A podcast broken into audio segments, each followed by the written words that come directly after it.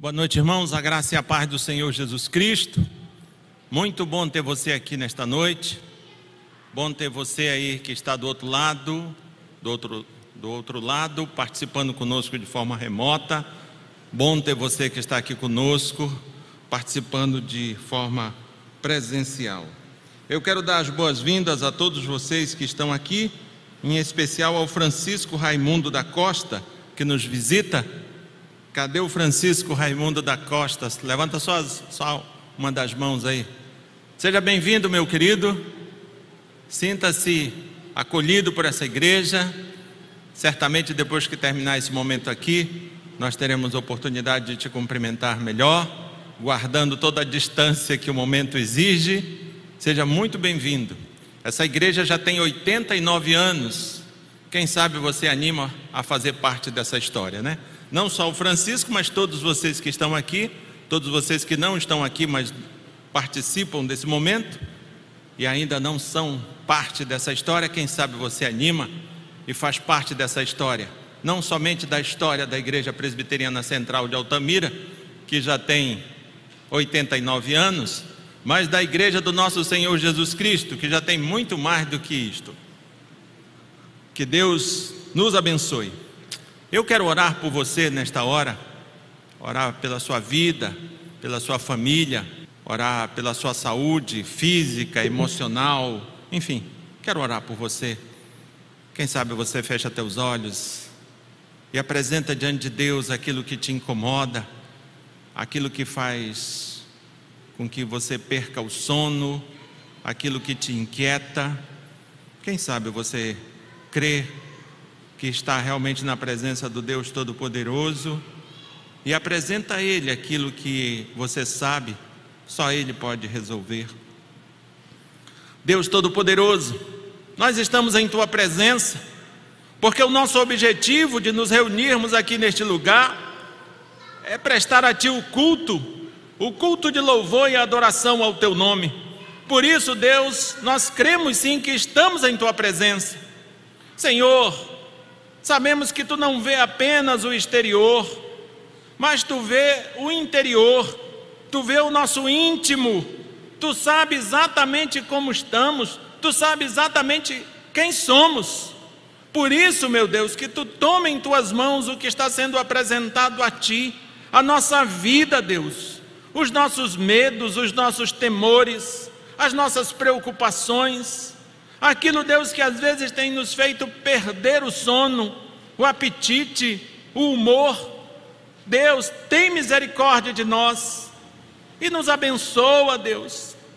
Não porque haja mérito em nós, não porque tu nos deve alguma coisa, nos abençoa, porque tu és assaz benigno, tu é muito bom, tu é misericordioso, e a tua palavra diz que a tua mão não está encolhida para que não possa nos abençoar. Mas diz também que o nosso pecado tem feito a separação entre nós e ti. Por isso, meu Deus, tira de nós o pecado, toca no nosso coração, para que de fato confessemos a Ti o nosso pecado e assim, Deus, sejamos abençoados por Ti nessa noite. Visita a nossa vida, meu Deus. Visita cada um de nós. Visita a nossa família. Visita o nosso casamento. Visita os nossos trabalhos. Visita os nossos relacionamentos. Visita, Deus, a realidade de sermos servos teus. Visita-nos e abençoa-nos. Em nome de Jesus Cristo. Amém. E amém. Queridos, antes de ler a palavra, eu quero só, não costumo dar avisos no culto à noite, mas eu preciso fazer isso. Nós não realizaremos o carnaval, ou melhor, o retiro de carnaval no ano de 2022. A igreja não, não realiza carnaval em momento algum, não. Ela realiza retiros espirituais de carnaval, né? E esse ano nós não vamos realizar. Mas que Deus te abençoe, que Deus te mantenha animado e que você procure participar de todas as programações que a igreja já tem em sua agenda, inclusive dos encontros de quarta-feira à noite, que começa às 19h30, com momento de oração e estudo bíblico. Amém, irmãos? Muito bem, nós vamos abrir nossas Bíblias na primeira epístola de, de João, primeira epístola de João, no capítulo 4, primeira epístola de João, no capítulo 4, do verso 7 ao verso 11, e depois do verso 20 ao verso 21. Primeira epístola de João, capítulo 4, verso 7 ao verso 11, e depois no verso 20 ao verso 21. Que você não fique inquieto por conta de qualquer barulho que qualquer criança possa fazer. Não se esqueça que as crianças fazem parte da igreja. A criança no Velho Testamento tornava-se povo de Deus com oito dias de idade. Então, desde sempre houve criança no momento da adoração a Deus. Então, aprendamos nós a conviver com as nossas crianças, tá bem? Quero te lembrar de uma coisa que às vezes nós nos esquecemos. Um dia você também foi criança. É, foi. Foi sim. Então, não se turbe o vosso coração. Às vezes elas estão adorando a Deus do jeito delas, não é verdade? E nós temos um som que nos permite falar mais alto do que o, o som que as crianças porventura podem produzir. Não é uma beleza? É sim. Então tá, criança. Irmãos, nós temos, vamos abrir nossas Bíblias na primeira epístola de João, no capítulo 4, do verso 7 ao verso 11, e depois no verso, do verso 20 ao verso 21. Quem achou, diga glória a Deus. Vamos falar mais alto do que as crianças quando elas falarem. Quem achou, diga glória a Deus. Está vendo? As crianças vão ter dificuldade agora. Nós conseguimos falar mais alto do que elas.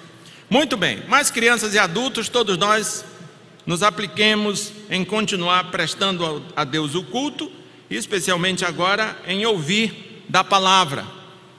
Todo mundo que nem não temos necessidade de ir ao banheiro, de ficar caminhando, né? Vamos manter a nossa atenção naquilo que viemos fazer aqui, que é cultuar o nosso Deus e ouvir a palavra.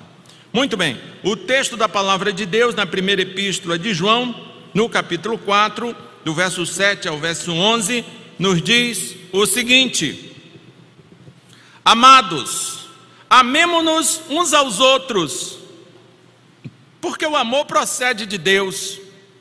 E todo aquele que ama é nascido de Deus e conhece a Deus. Aquele que não ama não conhece a Deus, pois Deus é amor. Nisto se manifestou o amor de Deus em nós, em haver Deus enviado o seu Filho unigênito ao mundo para vivermos por meio dele. Nisto consiste o amor.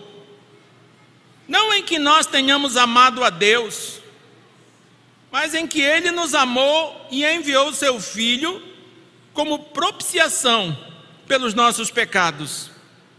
Amados, se Deus de tal maneira nos amou, devemos nós também amar uns aos outros. Do verso 20 ao verso 21. Se alguém disser, amo a Deus, e odiar o seu, a seu irmão, é mentiroso. Pois aquele que ama a seu irmão, a quem vê, não pode amar a Deus a quem não vê. Ora, temos da parte dele este mandamento: que aquele que ama a Deus, ame também a seu irmão. Oremos ao nosso Deus, Deus Santo e Poderoso Pai. Nós lemos a tua palavra, mas se tu não tiver misericórdia para nos iluminar, para abrir o nosso entendimento, para que de fato tenhamos compreensão do que tu tem a nos dizer. Serão apenas palavras, na melhor das hipóteses, será um belo discurso. Por isso eu clamo a ti, que tu tenha misericórdia de nós e abra o nosso entendimento para compreender o que tu tens a nos dizer, e não apenas para compreender, para aplicar esta compreensão ao nosso cotidiano, ao nosso dia a dia, a tudo que somos e fazemos. Abençoa-nos, em nome de Jesus Cristo. Amém. Irmãos, eu creio que você há de lembrar porque eu já falei isso aqui algumas vezes, que no ano de 2022 nós temos o intuito de trabalhar o tema edificando-vos uns aos outros. A ideia é que nós, de forma mútua, possamos ajudar um ao outro a sermos mais crentes do que já somos. Na semana passada, falávamos que, o, que no relacionamento cristão, a unidade é fundamental. Hoje eu quero olhar para esse texto e quero te dizer algo parecido. Quero te dizer que no relacionamento cristão, amar é um mandamento. No relacionamento cristão, amar é um mandamento. Nos demais relacionamentos, você pode não, não encontrar esse relacionamento, esse mandamento. Mas se existe um cristão se relacionando, necessariamente ele precisa compreender que aquele relacionamento dele, o amor, que naquele relacionamento dele, o amor é um mandamento. Veja bem, quando afirmamos que no relacionamento cristão o amor é um mandamento, é importante fazermos ao menos três perguntas. Quem sabe essas três perguntas nos ajudam a começar a pensar no assunto. E quais seriam essas três perguntas? A primeira, os teus relacionamentos comprovam que você já conhece, já conhece a Deus? Vou repetir. Os teus relacionamentos comprovam que você já conhece a Deus? Quando as pessoas observam você dentro dos teus relacionamentos, aquela observação que ela faz, dá para ela dizer: aquele cidadão, aquela cidadã, aquele membro da Igreja Presbiteriana Central de Altamira conhece a Deus. A segunda pergunta: os teus relacionamentos fazem com que, com que as pessoas te reconheçam como um discípulo de Cristo? Os teus relacionamentos fazem com que as pessoas te reconheçam como um discípulo de Cristo? Ou você tem muita dificuldade de provar para os outros, especialmente para as pessoas com quem convive, que de fato você é um, um discípulo de Cristo? Ou somente os teus relacionamentos é o suficiente para comprovar que de fato você é um discípulo de Cristo? Terceira pergunta: os teus relacionamentos com os irmãos em Cristo te ajudam a ter certeza de tua salvação? Ou quando você faz assim como que uma autoanálise do teu próprio relacionamento, você diz, menino, não sou crente não. Porque se eu fosse, eu não pensava dessa forma desse e daquele irmão. Se eu fosse, eu não agia assim com relação a esse ou aquele irmão. Os teus relacionamentos com os irmãos em Cristo te ajudam a ter certeza da tua salvação? Irmãos, se a gente for sincero, nós vamos ver que a igreja nos nossos dias é confundida com algumas coisas que jamais esperaríamos que ela fosse. Que eu tenho certeza que os pais da igreja, que Jesus, os primeiros cristãos, jamais pensariam que um dia a igreja fosse confundida com tais coisas. E que coisas são essas? Não é novidade nenhuma. Mas a igreja, por exemplo, é confundida com uma pequena empresa em um grande negócio. A igreja é também confundida assim como que um restaurante fast food, onde as pessoas entram e pegam só o que querem e vazam, vão embora, não tem compromisso nenhum.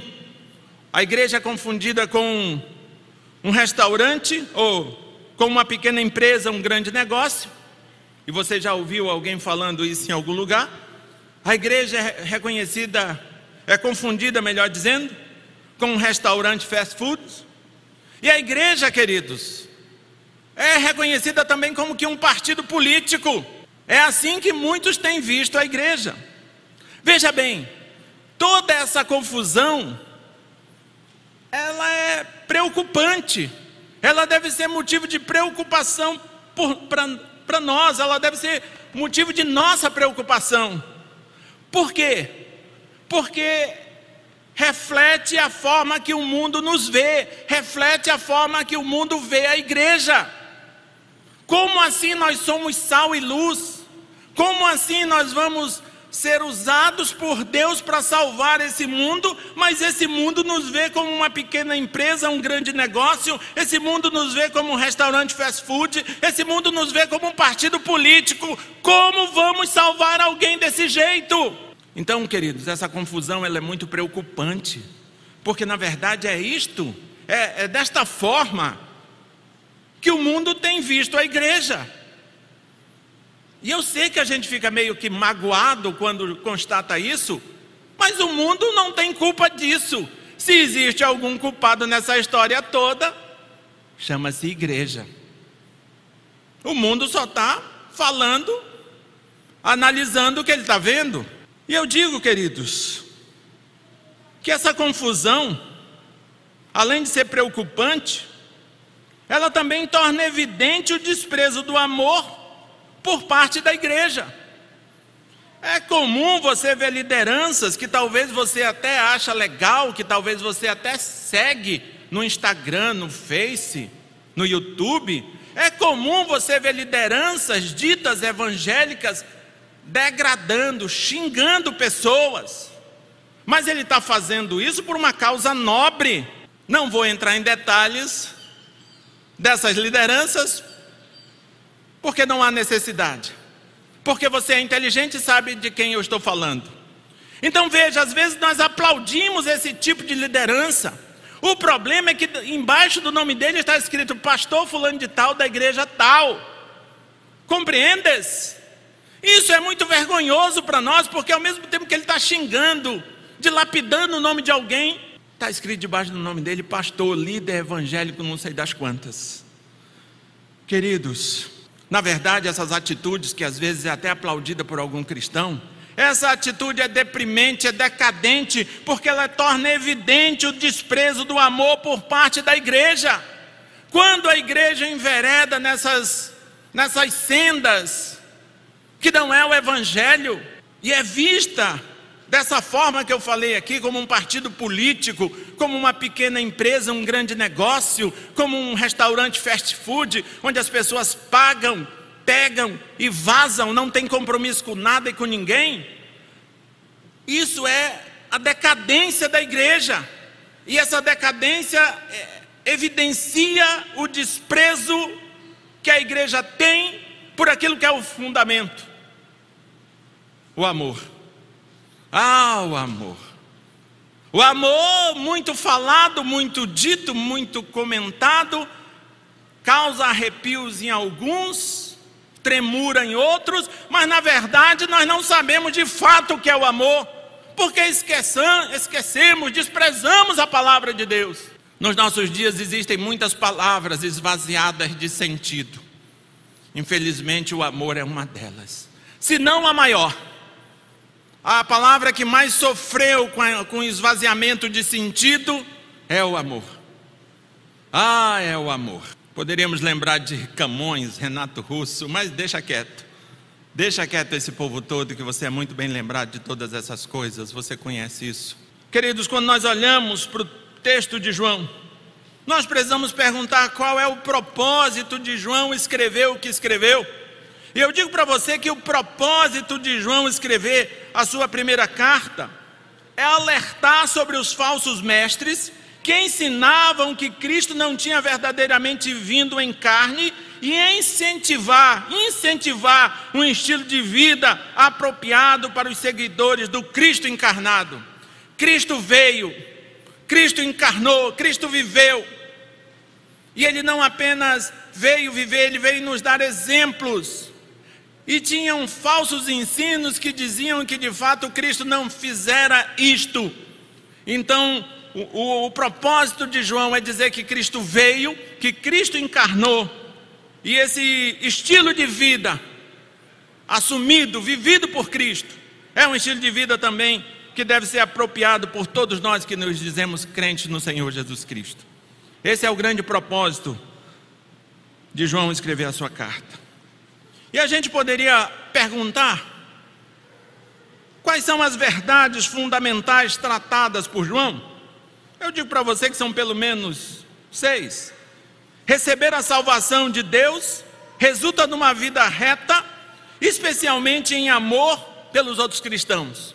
Se você já recebeu a salvação de Deus, isso necessariamente deve te levar a viver uma vida reta, especialmente em amor pelos outros irmãos.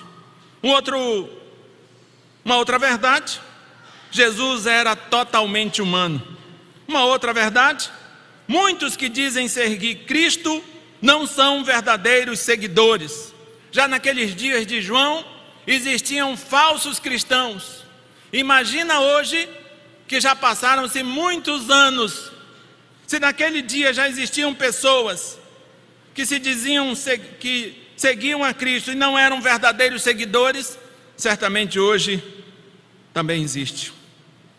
Uma outra verdade: os cristãos devem estar prontos para, seu auto, para se autoexaminarem, para ver se a sua fé em Cristo é verdadeira. O verdadeiro cristão, queridos, precisa estar prontinho para fazer um autoexame de si mesmo. Naturalmente, nós estamos prontos para examinar os outros, mas a vida cristã, o exemplo deixado por Cristo, nos leva a estarmos prontos a fazer o autoexame para vermos se a nossa fé em Cristo é verdadeira. A plena certeza da salvação é própria daqueles cuja vida evidencia que estão realmente vivendo para Cristo. Na verdade, eu falei de cinco propósitos, seis propósitos, são só cinco. Queridos, e no texto lido, nesse texto que eu acabei de ler, nessa porção de texto que eu li, João fala da origem do amor, de sua revelação e de sua prática, e diz, que, e diz isto para enfatizar que no relacionamento cristão, o amor não é outra coisa senão um mandamento. O amor é um mandamento. Se você é crente no Senhor Jesus Cristo, naturalmente você se relaciona, porque o ser humano é um ser relacional. Então entenda que nos teus relacionamentos o amor não é uma opção, o amor é um mandamento. E vamos olhar para esse texto, tentando buscar quais as lições que ele nos dá quando ele está dizendo que no relacionamento cristão o amor é um mandamento. A primeira, queridos, está aí do verso 7 a 8. A primeira lição é nos mostrar a fonte do amor.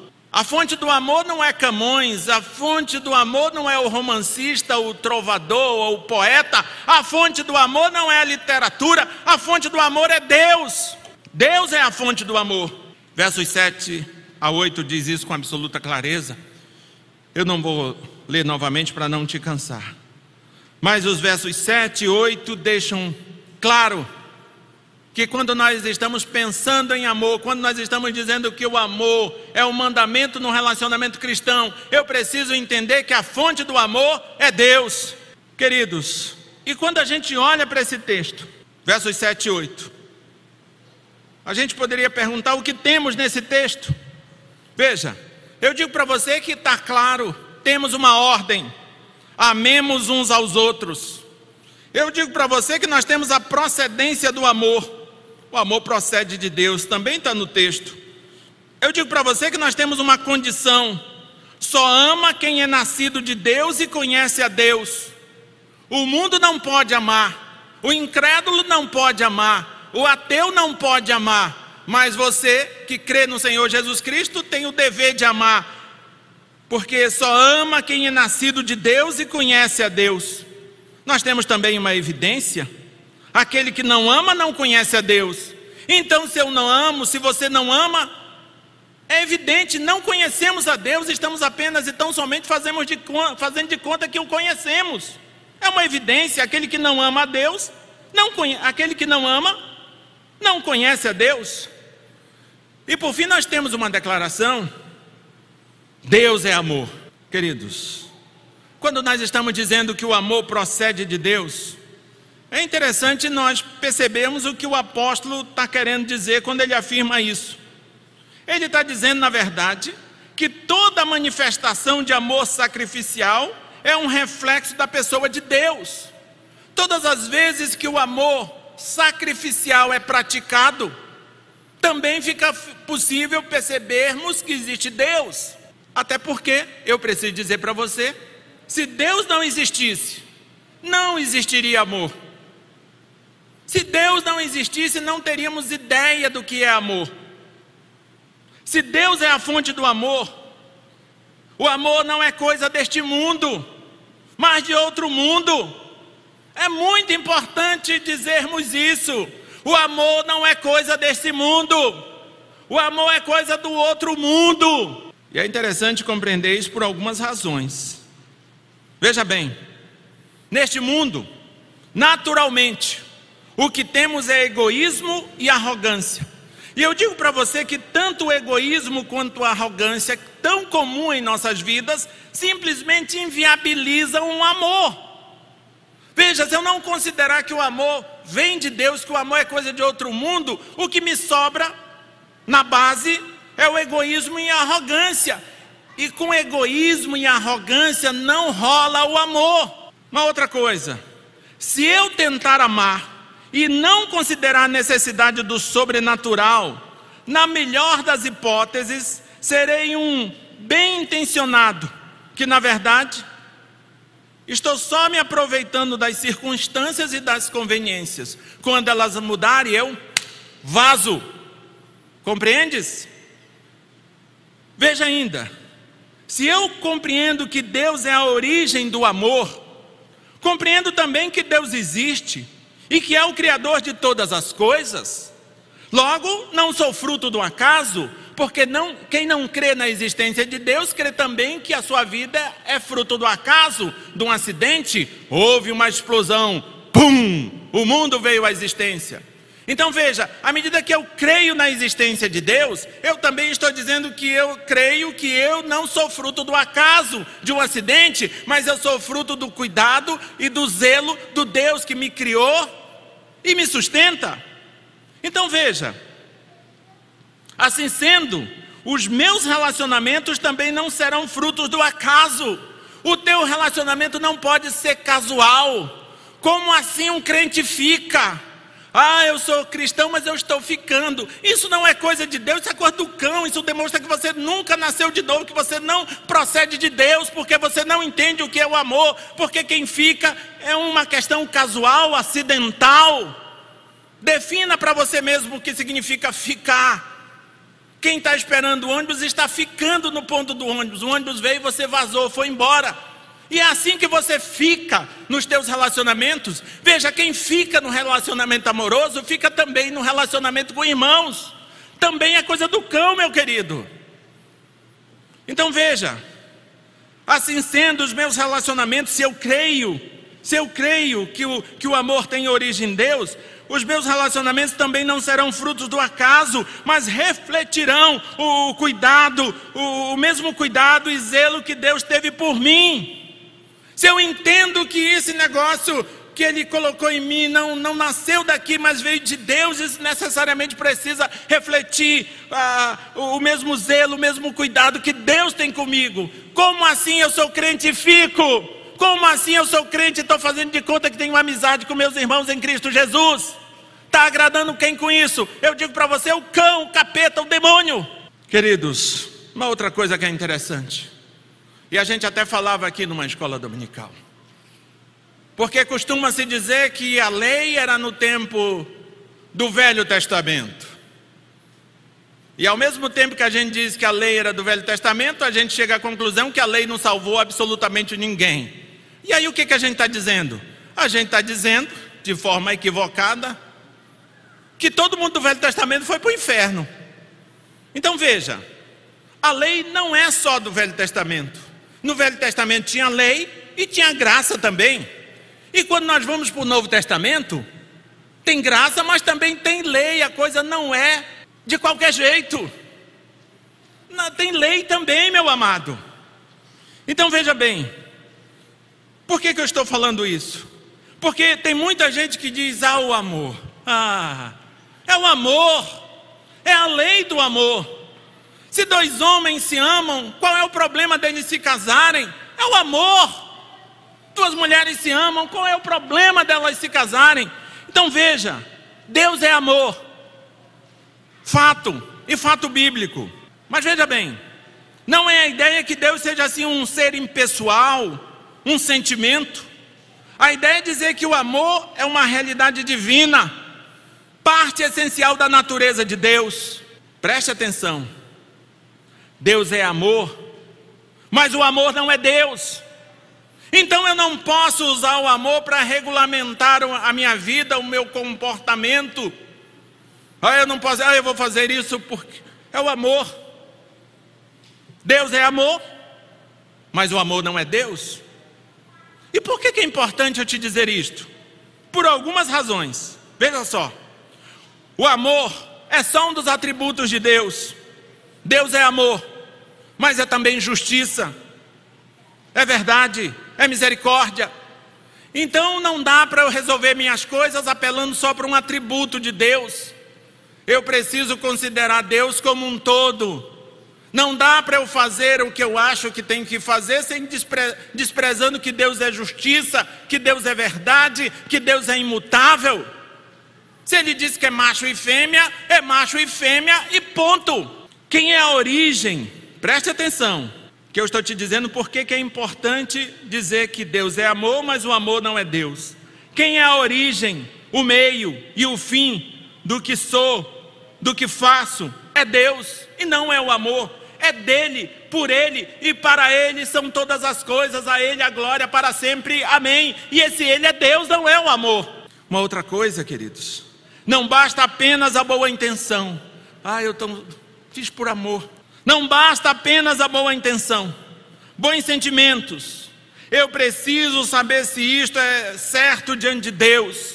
Queridos, Deus é a fonte do amor. E a pergunta que eu tenho que fazer para você não esquecer que eu fiz lá no início: o teu comportamento e os teus relacionamentos comprovam que você já conhece a Deus? Se você é do tipo que fica, eu quero te dizer que não comprova. Comprova que você tem uma relação com cão, com capeta, não com Deus. Se você não considera sério os teus relacionamentos, ah, os meus relacionamentos são casuais. Fica até bonito falar isso. Fica bonito, porém totalmente antibíblico. Os nossos relacionamentos não podem ser casuais, porque eles são fundamentados, eles têm como mandamento o amor. Como assim eu vou amar alguém casualmente? O teu comportamento e os teus relacionamentos comprovam que você já conhece a Deus? Só vão comprovar se eles forem sérios, honestos e trabalhadores, trabalharem para a glória e louvor do nome do Deus Todo-Poderoso. Amém, irmãos? Qual é a segunda lição? Primeiro, Deus é a fonte do amor. Segundo, dos versos 9 a 11, Cristo é a revelação do amor. Deus é a fonte do amor. Tá, mas ninguém viu Deus. Ninguém sabe como é Deus. A própria Bíblia diz. Então ninguém tem noção do amor, então não está errado das pessoas meterem os pés pelas mãos, ficarem atrapalhadas quando o assunto é amor. Quem sabe Camões está errado, está certo, porque diz que o, o, o, amor é confuso, o amor é assim, é uma coisa que arde, é o não contentar-se do, do, do contente, é um trem muito, muito doido. Talvez eles tenham razão, mas não tem, queridos. Não tem, porque Cristo é a revelação do amor. Então, quem entende, quem elocubra quem pensa, quem constrói suas ideias, por mais lindas e elaboradas que sejam, como é o caso de Camões e de tantos outros, não dá para nós termos, não dá para nós darmos razões a eles. Porque o amor é revelado em Cristo. E a Bíblia diz: havendo Deus falado de diversas formas e diversas maneiras, nesses últimos dias nos falou através do seu Filho que é a revelação exata do seu ser. Ou seja, se Deus é a fonte do amor, Cristo é a revelação, e eu não tenho dúvidas do que é o amor, porque eu sou crente no Senhor Jesus Cristo. E os versos de 9 a 11 nos ajudam a perceber que Cristo é a revelação do amor. Queridos, quando nós olhamos para esse texto, é interessante lembrar que Cristo, na verdade, é a revelação não somente do amor, mas de todo o ser de Deus. Como eu te disse, ele é o resplendor da glória de Deus. Mas veja, a forma máxima de expressão do amor de Deus foi o envio do seu filho para sofrer a penalidade devida pelos nossos pecados. A morte de Jesus, além de quitar a nossa dívida com Deus, tem outra finalidade. E qual seria essa outra finalidade além de quitar a dívida com Deus? Jesus morreu para que pudéssemos viver por Ele. Ele não simplesmente morreu, mas Ele morreu para que tivéssemos vida. E não uma vida em conta-gotas, não uma vida comprada no 1,99 na feira do Paraguai. É uma vida com abundância, uma vida com qualidade. Eu vim para que tenham vida e vida em abundância. Foi isso que ele disse. Como assim? E aí, quando a gente pensa nisso, ele veio foi para fazer com que eu seja rico, bonito, cheiroso e o o lacrador da vez. Não é disso que ele está falando, ele está falando para você viver na, na, na, realidade que, que ele te deu para viver, mas viver da melhor forma possível, crendo que esse, que esse mundo não, não, não, não é um limite, não é tudo, que existe algo muito mais. É isso que a gente precisa compreender quando é vida e vida em abundância. E aí, queridos, a gente precisa perguntar, porque às vezes a gente acha que Cristo veio e nos encontrou como estamos. Cristo veio e encontrou o reverendo Vanderlei de, de terno completo, assim com a cara de crente, é crente por dentro e por fora. Não foi assim que ele veio, não foi nessas circunstâncias. Ele veio quando você era muito pior do que é hoje. Ele veio quando você era muito mal, quando você era inimigo dele. Ele veio quando você era filho da ira, quando você era mal, totalmente mal. Foi nessa circunstância, irmãos. Foi nessa circunstância. O problema é que a gente está na igreja e acha, menino, olha para mim, eu nem falo palavrão. Queridos, se nós olharmos para textos como Romanos 5, 8, nós vamos ver que ainda éramos seus inimigos. Romanos 3,11, nós vamos ver que não tínhamos vontade nem condições de amá-lo ou buscá-lo, mas mesmo assim ele nos amou primeiro. 1 João 4,19 nos diz isso. Ele tomou a iniciativa de amar um povo chato, aborrecido, fedorento, feio, pobre, que não tinha nada para dar para ele. E ele era totalmente rico, não precisava de nada de ninguém. Foi nessas circunstâncias que ele te amou, queridos. Você não estava na capa da Forbes, você não era o bambambam, bam, bam, não era. Eu sei que você talvez goste do discurso do coach, né? Mas aí você amarrou o seu seu jumento no lugar errado, porque aqui não rola isso, aqui rola o que a Bíblia diz, meu amado. Ele nos amou quando ainda éramos seus inimigos e não tínhamos condição alguma de amá-lo. Ele nos amou primeiro. Queridos, o amor sacrificial se expressa sem exigências. Ah, mas eu não amo aqueles irmãos da igreja por isso, por aquilo, por aquilo e por aquilo outro. Acabou a mão, os dedos de uma mão, passa para outra, tira o sapato, vai nos dedos, nos dedos do pé e, e pega o outro, porque é muitos dedos para enumerar os defeitos que os outros têm. Mas eu quero te lembrar que o amor sacrificial se expressa sem exigências. E como assim você é crente e exige que os outros sejam deuses, sejam anjos para que você se relacione com eles? Desenhe isso para mim que eu não dou conta de entender. Não terminei o meu pós-doutorado PhD em causas inexplicáveis. O amor sacrificial se expressa em, sem exigências. Olha o que o texto diz: Amados, se Deus de tal maneira nos amou, devemos nós também amar uns aos outros. Você era mau, era inimigo de Deus, era muito mal, estava morto e foi nessas circunstâncias que Deus te amou. E João diz aqui, ó: Amados, se Deus de tal maneira nos amou, devemos nós amar, devemos nós também amar uns aos outros. Acho interessante, queridos, que João poderia fazer uma exortação no, no sentido, assim, de nós retribuirmos o amor de Deus, mas você olha para esse texto, você vê que João não nos exorta a amarmos a Deus, retribuindo o seu amor, você vai ver que antes ele diz que o amor de Deus manifestado em Cristo Jesus é a perfeita motivação para amarmos os outros. Então, se eu não amo, é porque eu não tenho consciência da forma que Deus me amou em Cristo Jesus. Simples. Queridos, do ponto de vista bíblico, se cremos, se cremos no Senhor Jesus Cristo, cremos também que Ele é a própria revelação do amor de Deus. E assim, temos tudo o que precisamos para amar uns aos outros. Você não precisa mais de nada para amar. Você não ama, porque não demonstra conhecer o que Deus em Cristo Jesus fez por você. Esse é o diagnóstico. João 13, 34 a 35, vai nos dizer uma coisa que nós não deveríamos esquecer nunca. Jesus Cristo, falando aos seus discípulos, diz o seguinte: João 13, 34 a 35. Evangelho de João, capítulo 13, 34 a 35. Diz assim: Novo mandamento vos dou que vos ameis uns aos outros, assim também como vos amei, que também vos ameis uns aos outros.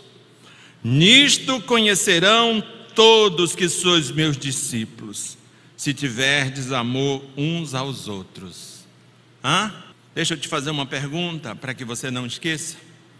Os teus relacionamentos fazem com que as pessoas te reconheçam como um discípulo de Cristo? O incrédulo vê você se relacionando e diz: Cristo é real, Deus é real. Olha como aquele membro daquela igreja quase centenária que fica ali em Altamira, no coração da Amazônia, olha como ele se relaciona com os outros. Eita, Deus, tu existe, olha só. É isso que elas dizem? Ou elas dizem: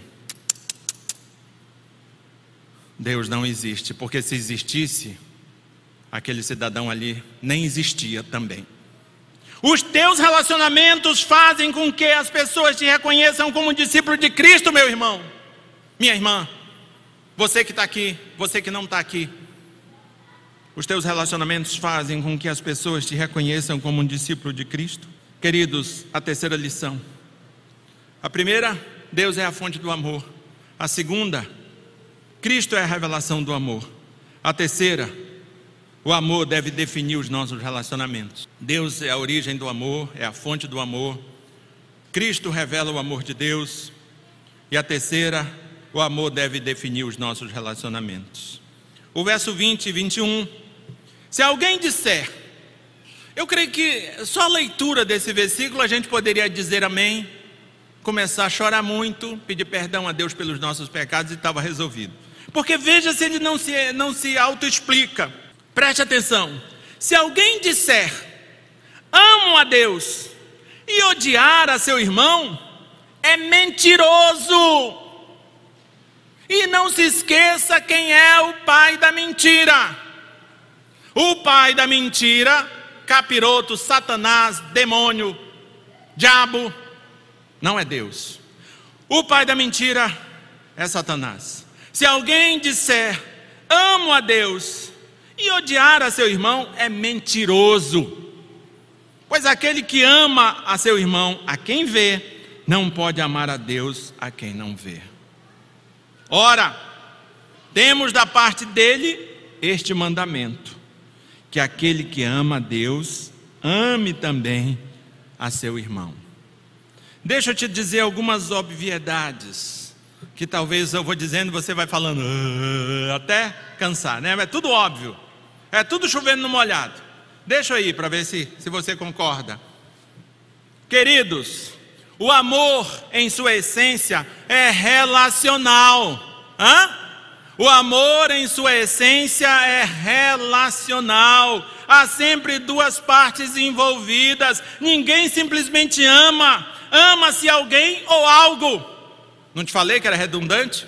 Mas parece que a gente quer cantar a música do Roger, né? Eu me amo. Ah, eu me amo. Não posso mais viver. O problema é crentes cantarem e o problema maior ainda é viverem isso. Amarem somente a si e não poderem mais viver somente sem si mesmo. Mas veja, o amor é uma em sua essência é relacional. Há sempre duas partes envolvidas, ninguém simplesmente ama. Ama-se alguém ou algo. Dos quatro verbos gregos diferentes para amar, amor sexual, amor filial, amor entre amigos, amor sacrificial. João está tratando aqui, obviamente, do amor sacrificial. Este amor, queridos, que João trata aqui, ele não é assim um mero sentimento, sabe? Que você fica revirando os olhos, tendo calafrio, diz: Eita Deus! Não é esse amor. Este amor não é mero sentimento, mas é fruto de nossa vontade e de nossa disposição em agir de certa forma para com o outro. Veja bem, o sentimento também existe, mas não comanda a situação. Não é uma paixão temporária, mas é uma emoção estável que se submete ao nosso controle. Quando amamos, agimos com amor, mesmo quando ainda nada sentimos. Nestes casos, o sentimento vai surgindo aos poucos, vai sendo derramado por Deus em nossos corações. Queridos, preste atenção. O amor é um relacionamento natural. É sim, é um relacionamento entre pessoas. Então, o amor é um relacionamento natural, definido pelo relacionamento sobrenatural estabelecido por Deus com cada um de nós. É verdade, sim, que o amor é um relacionamento natural, mas é um relacionamento natural definido pelo relacionamento sobrenatural estabelecido pelo próprio Deus com cada um de nós. Isso está na Bíblia, está no texto. Preste atenção, porque João tem uma partícula condicionante, eu não quero deixar que ela passe batido. Eu quero chamar a tua atenção para ela. Porque ele diz assim: se falamos que amamos a Deus, e odiamos os nossos irmãos, somos mentirosos. Ele fala isso para a gente perceber a gravidade que nós estamos vivendo ou, nos in, ou vivenciando. Se falamos que amamos a Deus e odiamos os nossos irmãos, somos mentirosos. Eu quero te mostrar, quero te lembrar a gravidade que a Bíblia diz que é ser mentiroso especialmente aquele que se diz cristão e na verdade é um grande mentiroso.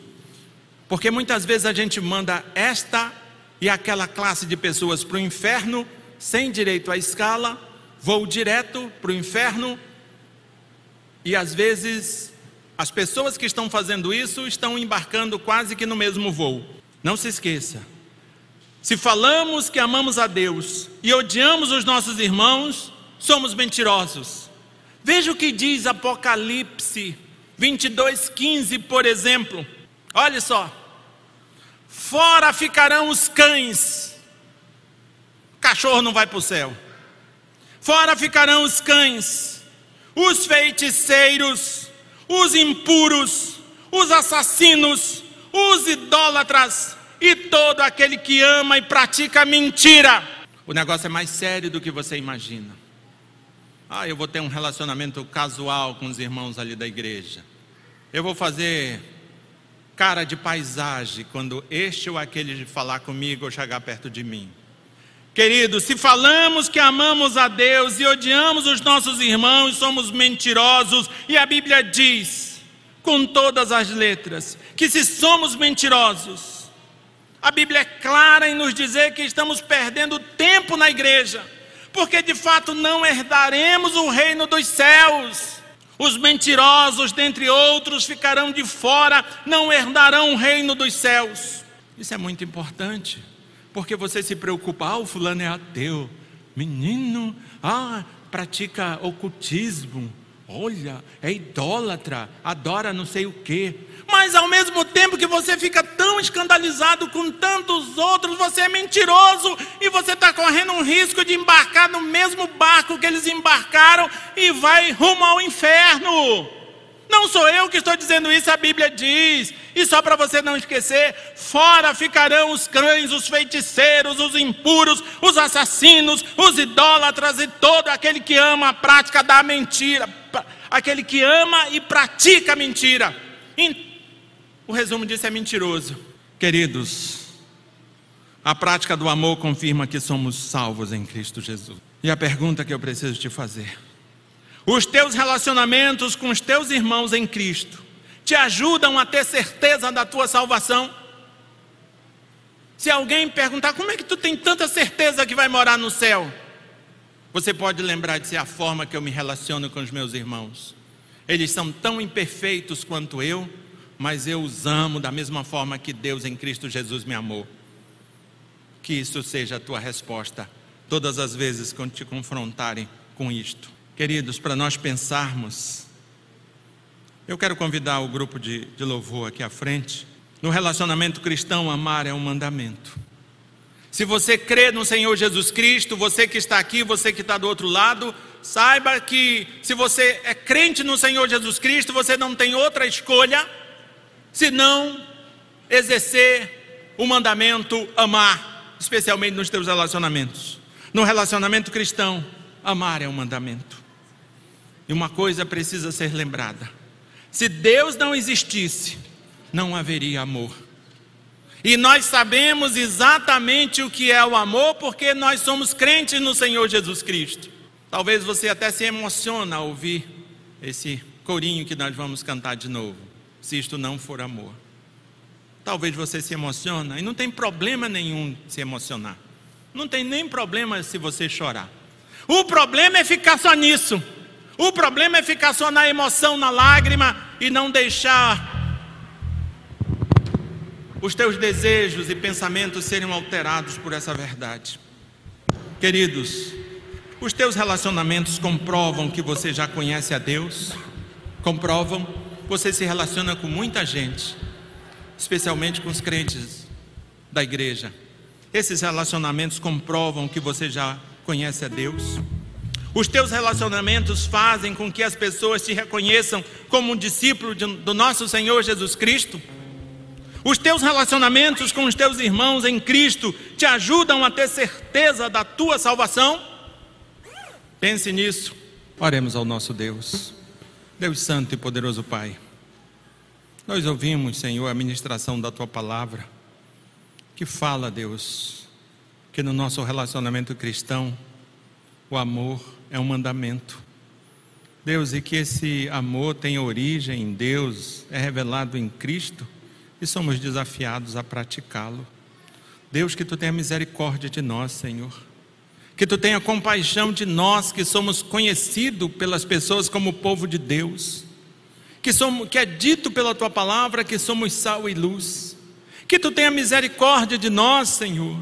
Porque pouco adiantará falarmos que somos crentes se preterirmos o amor, se esquecermos o amor, se desprezarmos o amor, o amor bíblico, o amor nos moldes que tu revelou, que o nosso Senhor Jesus Cristo revelou. Nos abençoa, meu Deus. Tem misericórdia de nós, porque temos nossas diferenças, temos nossas vontades, nossos desejos. Somos sim seres peculiares, seres únicos Senhor, mas faz com que tudo isso esteja submetido à verdade que somos novas criaturas em Cristo Jesus. Abençoa-nos em nome de Jesus. Amém.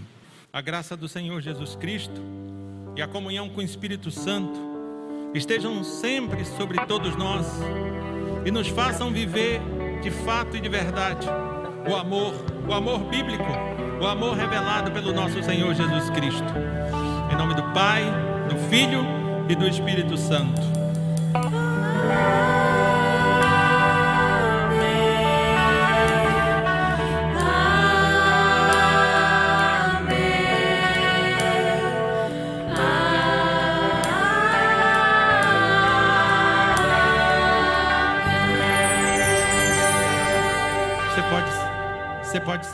Esperar eu chegar até a porta.